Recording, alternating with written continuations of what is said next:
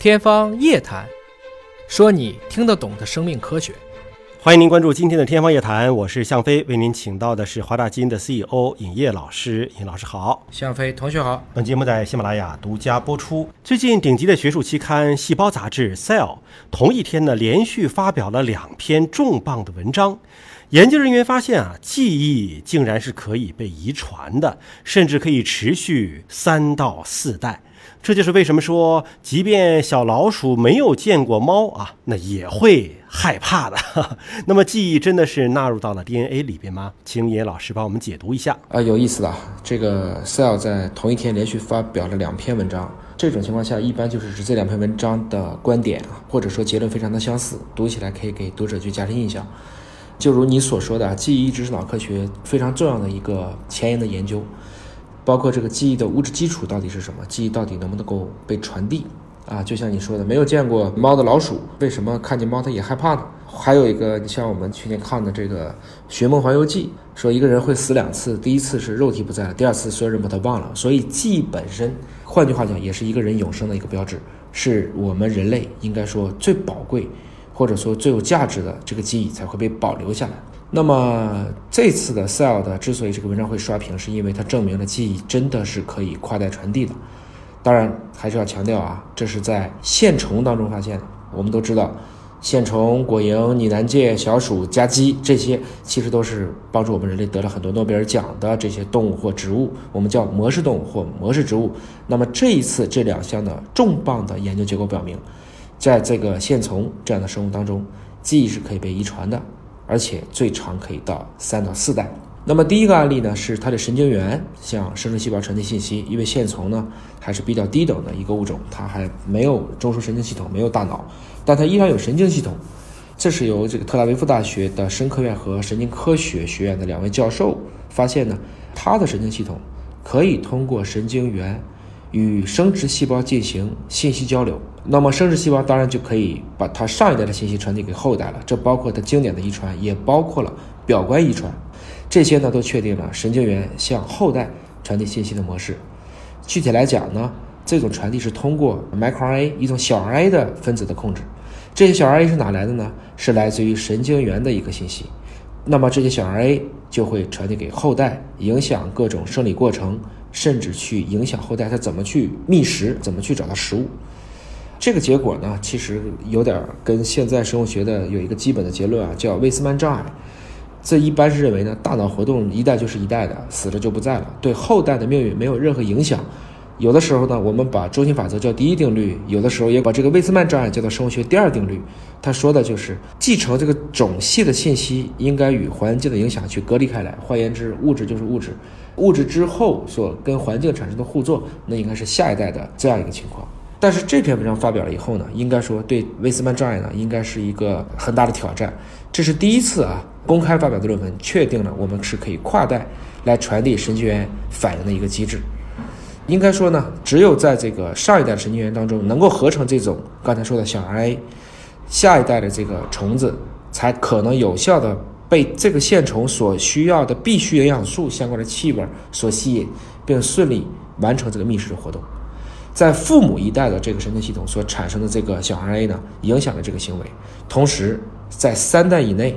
它的下面的很多的种系的基因的表达都被这个所影响。换言之，如果没有这种小 RNA，那么它就不可能找到它所需要的必需要素的这个相关的气味，就会在食物的识别上。存在相关的缺陷，那研究人员呢又做了一个反证，我就是说，既然你识别不了，我在你神经元当中让你重新恢复这种小 RNA 能力，发现线虫再次具备了高效觅食的能力，尽管它线虫的后代本身并不具备这种能力，但是整体来讲，从上一代遗传下来的这种基于神经系统的效果，仍然保持了数代之久，这是一个很有意思的情况。那么他们想说，下一个核心的观点就是，这个现象到底是只在线虫当中发生，还是可以去影响比线虫更高等的具有中枢神经系统这些生物，特别是人类。不管怎么讲呢，假如说啊，我们就宁可信其有，那么父母在备孕过程中养成一些好的习惯，看起来是对我们的后代非常有利的影响。这是一个三代的例子。而另外一个呢是普林斯顿大学的，是对线虫的一个，刚才是趋利，我去找这个好的食物，现在是避害，趋利避害，是对它的避害反应做了一个研究。那么说，线虫学习到的信息呢，可以持续的遗传到第四代，这是什么意思呢？因为虽然线虫在自然界广泛分布啊，一般我们到溪水边上，其实仔细去找，干净一点的也能找到。虽然这个它是透明的，那线虫在这样的环境下呢，它依然会接触到各种各样的一些微生物，包括细菌。有些细菌对线虫来讲，那就是一堆大餐；有一些细菌，那吃了以后对线虫来讲可能会得病，甚至就中毒了。所以，如果我能从父母那里得到一些继承的信息，我知道哪一些细菌是好的，哪一些细菌是不好的，就可以使后代更安全的度过这个危险的环境。那么，这个研究人员普林斯顿的研究人员发现呢，线虫在学会了如何避免一种被着叫做致病的铜绿假单胞菌啊，叫 PA 十四这么一种细菌感染以后，就把这样的一种学到的信息一代的向后传递，一直从它的第一代传到了它的 F 四代，也就是第四代。那么这个过程中是怎么学会的呢？他们发现呢，就是这个相关的两个受体也是在它的感觉神经元当中会有表达。而且这种表达是与它这种避害、躲开这种细菌的行为具有正相关性。在已经学会了躲开这种细菌的后面的第三代、第四代的线虫当中呢，我们说它的一种表达的物质的水平出现了明显的升高。就像我们一开始说那个话题，从来没有见过猫的老鼠见了猫也会躲，现在是从来没有见过这种致病的铜绿假单胞菌的线虫也会躲开这种细菌。它的原因就是在于神经系统所分泌的一种配体的在神经元当中的表达。那么线虫跟人的差别还是非常的大的。对人类有没有类似的情况呢？对，其实这是大家都很关心的话题。包括第一个文章的研究作者，他们也在思考人类当中会不会有类似的情况。那我们也之前都讲过关于表观遗传的一些内容。一个就是在九幺幺就目睹了这个整个事故过程的很多的孕妇，她的后代。产生一些神经性的抑郁啊，相关的几率要比正常的这个孩子要高啊。我们还不知道这种机制是怎么传递的，有可能是通过表观遗传传递的。还有一个呢，就是经典的在二战期间的一个荷兰的饥饿之冬，就是在怀孕期间。如果在孕早期饿和孕晚期饿，到后来产生结果是完全不一样的。而且这种孕早期饿和孕晚期饿，后来当了爸爸或者是妈妈，他们生下的后代依然会遗传相应的一个因为记忆的痛苦而报复性补偿的这一种方式。所以我相信在人类当中呢，可能会有一些类似的情况。当然，因为人类是有中枢神经系统，所以这个情况可能会比线虫更加的复杂。